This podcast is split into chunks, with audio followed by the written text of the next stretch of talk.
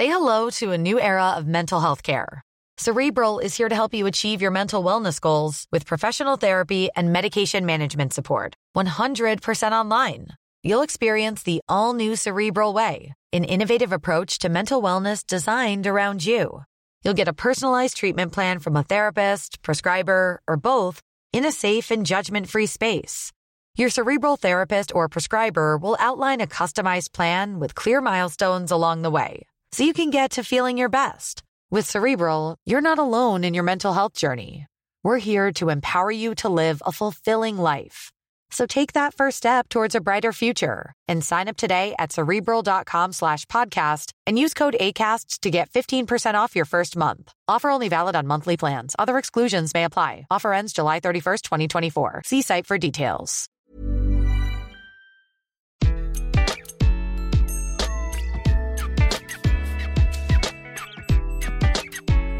Bonjour, je suis Gaël Châtelain-Berry. Bienvenue sur mon podcast Happy Work, édition spéciale. Pour cet épisode, je reçois Michel Hainaut, qui est le directeur de la transformation de l'IRSN, l'Institut de radioprotection et de sûreté nucléaire, qui est une institution publique de plus de 1700 collaborateurs et collaboratrices. Dans cet épisode, nous parlerons de bien-être au travail, bien entendu, mais également de la façon dont le service public s'adapte à la situation actuelle. Bonne écoute. Bonjour Michel. Bonjour Gaël. Michel, merci beaucoup d'avoir accepté mon invitation. Je tenais à vous recevoir car vous êtes ce que l'on peut appeler un pur produit du service public avec une très jolie carrière dans les ressources humaines au service de l'État. Tout d'abord, vous êtes diplômé de philosophie, ce qui, j'imagine, doit être bien utile actuellement, mais avant de parler de cela, de philosophie, vous êtes passé par la Bibliothèque nationale de France où vous avez exercé plusieurs fonctions successives pendant dix ans. Puis vous êtes allé au Centre Pompidou de 2011 à 2013 où vous étiez directeur adjoint des ressources humaines. Ensuite, vous passez au CNC en tant que chef de service des ressources humaines avant de devenir directeur délégué aux ressources humaines, au dialogue social et à la communication interne de l'Institut national de l'audiovisuel de 2014 à 2017. Puis, en 2017, vous arrivez à l'IRSN, l'Institut de radioprotection et de sûreté nucléaire, une institution de plus de 1700 collaborateurs et collaboratrices pour en devenir DRH avant de changer de poste pour en devenir le directeur de la transformation en 2019. Alors, cher Michel, je commence traditionnellement ces interviews par une question personnelle. Je voulais savoir, quand on a un parcours comme ça dans le public, que représente pour vous votre activité professionnelle? Que représente pour moi mon activité professionnelle? Probablement que c'est une question sur laquelle j'ai évolué au cours du temps. Il y a une dizaine d'années, j'aurais volontiers répondu, ça représente l'essentiel de ma vie tout court. Tant je consacrais euh, d'énergie, de nuit, de week-end à être euh, à la hauteur des exigences de, mes patrons et parce que euh, je considérais, peut-être que je trouvais aussi beaucoup de plaisir dans l'activité que, j'exerçais. Avec le temps, ma réponse est peut-être plus nuancée aujourd'hui alors, c'est lié peut-être à, quelque chose de très personnel. Il se trouve que sur le tard, j'ai 54 ans, euh, je me suis mis à faire des, enfants. Et j'en ai trois petits aujourd'hui, qui ont moins de 5 ans. Et donc, évidemment, euh, ça a complètement relativisé euh, ma façon de voir la vie et donc de voir ma vie professionnelle. Et donc, aujourd'hui, j'essaye de trouver un équilibre, au fond, entre ma vie personnelle et ma vie professionnelle. Et j'ai la, la chance, depuis euh, peu de temps, d'avoir euh, changé de métier, d'être devenu, vous l'avez dit tout à l'heure, directeur de la transformation. Et il se trouve que c'est un métier qui me, qui me passionne. C'est extrêmement intéressant, Michel, ce que vous dites, parce qu'on est peu ou prou de la même génération. Et en fait, il aura fallu que, euh, sur le tard, comme vous l'avez dit, vous ayez des enfants en bas âge pour réaliser que l'équilibre vie personnelle, vie professionnelle est quelque chose d'assez fondamental, alors que finalement, on fait partie de la génération qui a vraiment fait passer sa vie professionnelle avant tout. Oui, je crois effectivement qu'on est dans cette euh, génération-là. Et d'ailleurs, moi qui. Alors, je continue à m'occuper un petit peu de, recrutement, même si c'est beaucoup plus lointain maintenant dans ma pratique professionnelle quotidienne. Je vois bien que les nouvelles générations qui intègrent euh, l'IRSN, là où je travaille aujourd'hui, sont beaucoup plus attentives, en fait, à essayer de concilier, en fait, un métier et, par exemple, la fondation d'une famille. Mais vous pensez que c'est l'évolution principale qu'il y a eu dans la perception que les salariés ont de leur travail depuis quelques années, l'équilibre vie privée, vie professionnelle, ou vous voyez d'autres choses? Alors je crois qu'il y a ça, mais il y a autre chose. Moi je perçois, alors encore une fois, vous l'avez dit tout à l'heure, j'ai navigué dans des environnements publics et parapublics.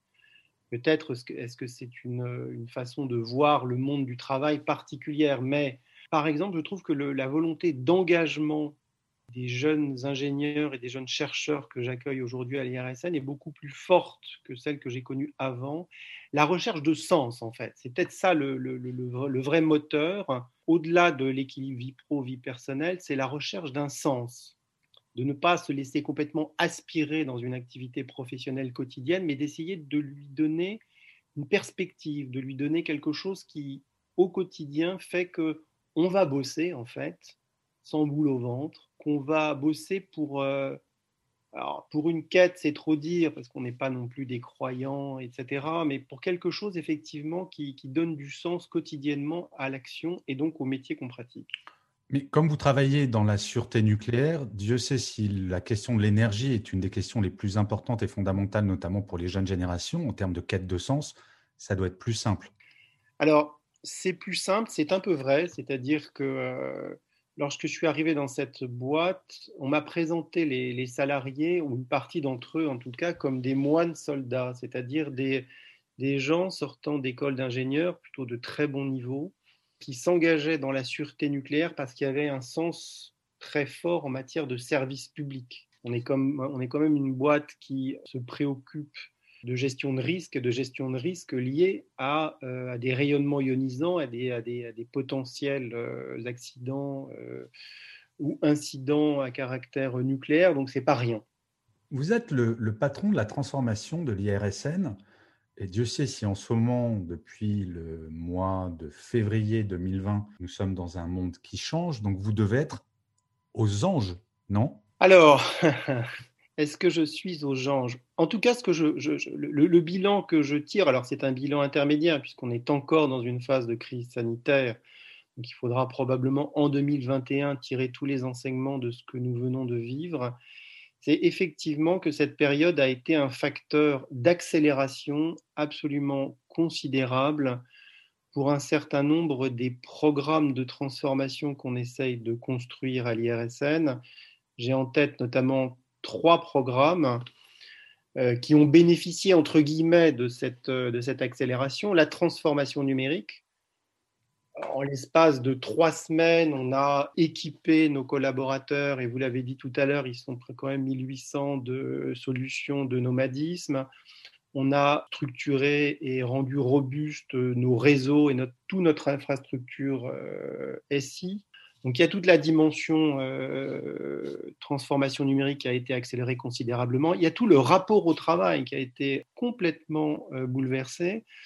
Moi, je suis arrivé dans une boîte il y a trois ans où, au fond, il y avait 7% de gens ou de salariés qui télétravaillaient avec une culture extrêmement frileuse de la part du top management à l'égard de ce genre de pratiques professionnelles. Aujourd'hui, c'est rentré dans les mœurs et je pense de façon extrêmement durable. Donc ça, c'est toute la transformation des modes de, collaboration. Et puis du coup, on a évidemment développé, déployé des solutions de travail collaboratif qui ont permis d'introduire de la transversalité dans des organisations comme ailleurs qui sont très en silo. Et enfin, tout le programme autour de la transformation RSE a là aussi bénéficié, si j'ose dire, de la crise sanitaire parce que ça a posé des questions en termes d'engagement, de, sens. Voilà, pourquoi, pourquoi venir travailler alors qu'on peut travailler à domicile Qu'est-ce que, bref, oui, je considère que la crise sanitaire a été pour le directeur de la transformation que je suis, au fond, plutôt salutaire. Et le confinement saison 2 par rapport au confinement saison 1, c'est plus dur, c'est plus simple, c'est pareil, c'est différent? Alors c'est certainement très différent. Alors, le, confinement euh, saison 1 a été vécu sur le mode de la stupeur la plus extrême, c'est-à-dire que du jour au lendemain, euh, on a renvoyé euh, tous les salariés chez eux, sans préparation, au fond, ni en termes d'outils, ni en termes d'organisation, etc. Donc ça a généré euh, de vrais dysfonctionnements et ça a engendré des perturbations organisationnelles et psychologiques, individuelles ou collectives, fortes. Hein. On a des salariés qui se sont retrouvés en vraie détresse parce que euh, complètement enfermés au fond chez eux, et ils étaient assez nombreux. Euh, le confinement numéro 2, on, a l'expérience du 1, et donc euh, on a d'abord des outils, on a fait de la formation, on a des managers maintenant qui sont plus aguerris pour organiser le, le travail ou le télétravail, mais ça reste encore une fois quelque chose de, périlleux. Moi, je ne suis pas un fanatique du télétravail à outrance. Je pense qu'il faut avoir quelque chose qui soit équilibré. Et donc, j'ai hâte de sortir de cette période de, confinement pour retrouver, pour revoir, pour sentir, si j'ose dire, mes collaborateurs. Vous parlez euh, indirectement de bien-être au travail. Si vous aviez un exemple dont vous êtes fier du bien-être au travail à l'IRSN en dehors, bien entendu, des périodes de confinement ou en période de confinement d'ailleurs euh, Je vous laisse le choix. Euh, le bien-être au travail, euh, on a essayé l'année dernière, non, c'était en 2018, à la fin de l'année 2018, d'engager un programme pour travailler sur, sur la QVT. Alors évidemment, c'est très classique hein, dans les organisations. Euh, si je devais retenir un exemple, peut-être est-ce un exemple autour de la, euh, de la RSE. J'ai un vrai sujet dans, dans, l'entreprise dans laquelle je travaille, c'est la question de l'attractivité et de la fidélisation. Euh, l'environnement qui est le nôtre, c'est un environnement industriel, c'est EDF, c'est Orano, c'est le commissariat à l'énergie atomique, qui, lorsqu'ils sortent leur carnet de chèques pour euh, recruter ou pour nous débaucher des salariés, euh, ont la vie facile parce qu'ils sont plus riches que nous. Donc l'un des sujets pour moi, c'est de transformer notre écosystème euh, quotidien, là où les salariés travaillent, en, un environnement où ils ont envie de, bosser. Et donc, il me semble que par la RSE et par un certain nombre d'actions qu'on a engagées, en tout cas, les salariés sont plus contents de venir au travail. Et donc, on a typiquement, par exemple, alors ça, paraît anecdotique, mais c'est l'accumulation des choses qui, à force, prennent du sens. On a implanté des ruches, on a fait de la végétalisation, on a fait des potagers collectifs. Euh, on a donné à certains salariés la possibilité de s'engager auprès d'associations à but, euh, à but humanitaire ou à but euh, développement durable voilà, on essaye de construire en fait un environnement euh, social hein, qui montre que l'entreprise dans laquelle les salariés travaillent est une entreprise engagée. Et je pense que, alors ce n'est pas le cœur évidemment de la, du bien-être au travail, mais ça participe en fait du bien-être au travail. Bien sûr, et c'est toujours très intéressant parce que à chaque fois que je parle avec des, des personnes qui travaillent dans le service public, bien entendu, les budgets ne sont pas les mêmes et paradoxalement, euh, je m'aperçois que dans le public, du fait de la moindre attractivité, du fait des salaires, il y a beaucoup plus d'actions sur euh, la QVT, sur le bien-être au travail, et pas forcément avec des budgets incroyables. Souvent, on pense que la QVT, il faut sortir le chéquier, puis un énorme chéquier pour s'en occuper, alors que le bien-être, comme vous le dites très bien, ça passe aussi par j'installe des ruches euh, dont les salariés peuvent s'occuper, par exemple. Absolument. cher Michel, nous allons arriver vers la, la fin de notre entretien sauf si j'ai une mmh question additionnelle. J'ai envie de savoir si vous deviez, du haut de votre longue expérience, donner un seul conseil à un salarié. Quel serait-il?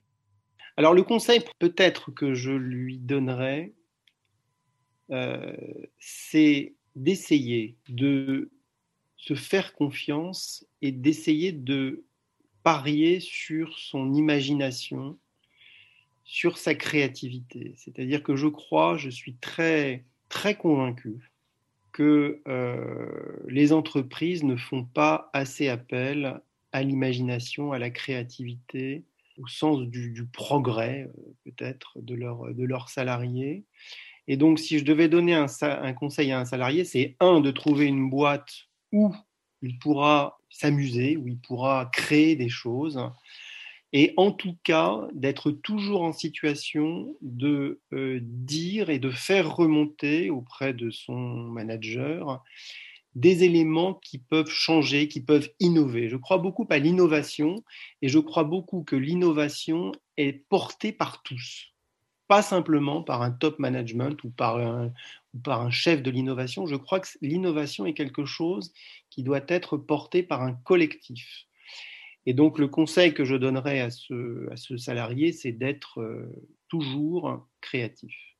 Et en fait, ce que vous dites, c'est ça tient aussi à la libération de la parole et au fait que, quel que soit mon niveau hiérarchique, je me sens libre d'aller voir le PDG euh, ou n'importe qui pour présenter une idée sans pour autant me sentir jugé ou qu'on me dise non, toi, tu n'as pas le droit d'avoir des idées parce que tu n'es pas au niveau. Absolument. Et d'ailleurs, au sein de, de l'IRSN, pour essayer d'être à la, à la hauteur de cette ambition, euh, on a créé euh, il y a maintenant quatre mois un laboratoire d'innovation euh, sur le modèle d'un certain nombre de laboratoires qui existent ailleurs que chez nous, plutôt dans le privé, même si aujourd'hui il y a des laboratoires d'innovation qui existent dans le public. Un laboratoire d'innovation qui n'est pas qu'un laboratoire technique, mais aussi où on travaille sur l'innovation sociale, organisationnelle, qui est ouvert à tous, et où les principes d'entrée dans ce laboratoire sont la bienveillance, le droit à l'erreur, euh, la créativité. Voilà, on, a essayé de créer une sorte de bulle qui échappe au fond au canon très institutionnel d'une organisation publique pour donner euh, un champ de, un terrain de jeu peut-être à nos, à nos salariés et on a rencontré en le créant énormément d'appétit auprès des, euh, collaborateurs de, de l'IRSN. Je vais poser une question de Candide, Michel, excusez-moi. Vous avez parlé de droit à l'erreur. Comment est-ce qu'on associe le droit à l'erreur à votre cœur de métier qui est la sûreté nucléaire? Eh bien, c'est une, euh, c'est drôle parce qu'hier nous avions un grand séminaire consacré à la, à la transformation managériale, qui est un, programme très important dans notre, euh, dans notre institution et on a essayé de débattre et de concilier de ces deux choses qui paraissent extrêmement contradictoires. Comment avoir le droit à l'erreur et en même temps, quand on produit un avis d'expertise sur l'EPR de Flamanville, je peux vous laisser imaginer que notre droit de, se tromper ou de, notre capacité à l'erreur est réduite à la portion la plus euh, congrue. En fait, ça ne se joue pas sur les, mêmes, sur les mêmes champs. Le droit à l'erreur, c'est le droit de, de parler, c'est le droit de... Euh, une, fois que quelque chose est décidé, il faut le faire, mais avant que, qu'on décide un programme d'action, avant qu'on, engage une politique, il faut qu'il y ait des débats, il faut qu'on puisse confronter des idées y compris des idées qui sont farfelues, y compris des idées qui sont économiquement irréalisables. Et donc là, on a le droit, je crois, à la parole et on a le droit de se tromper. Eh bien, écoutez, Michel, merci beaucoup. Euh, je crois que je vais lancer pour la première fois ma vraie dernière question, qui devait être seulement pour l'interview suivante, mais comme vous avez été euh, un brillant diplômé en philosophie, je vais innover avec vous.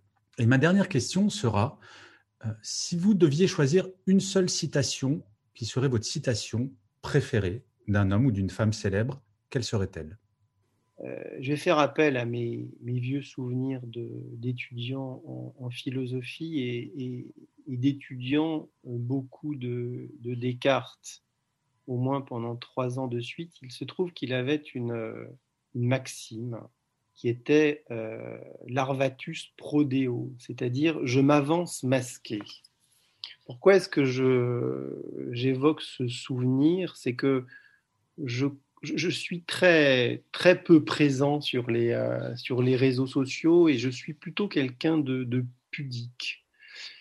Et euh, il me semble qu'il faut pouvoir concilier à la fois sa vie personnelle, il faut garder de la pudeur sur, son, sur sa sphère privée et en même temps, il faut s'ouvrir aux autres. Et c'est cette espèce de, de complexité qu'au fond, j'essaye de résoudre depuis longtemps et qu'essayait de traduire par cette phrase euh, René Descartes au, au XVIIe siècle.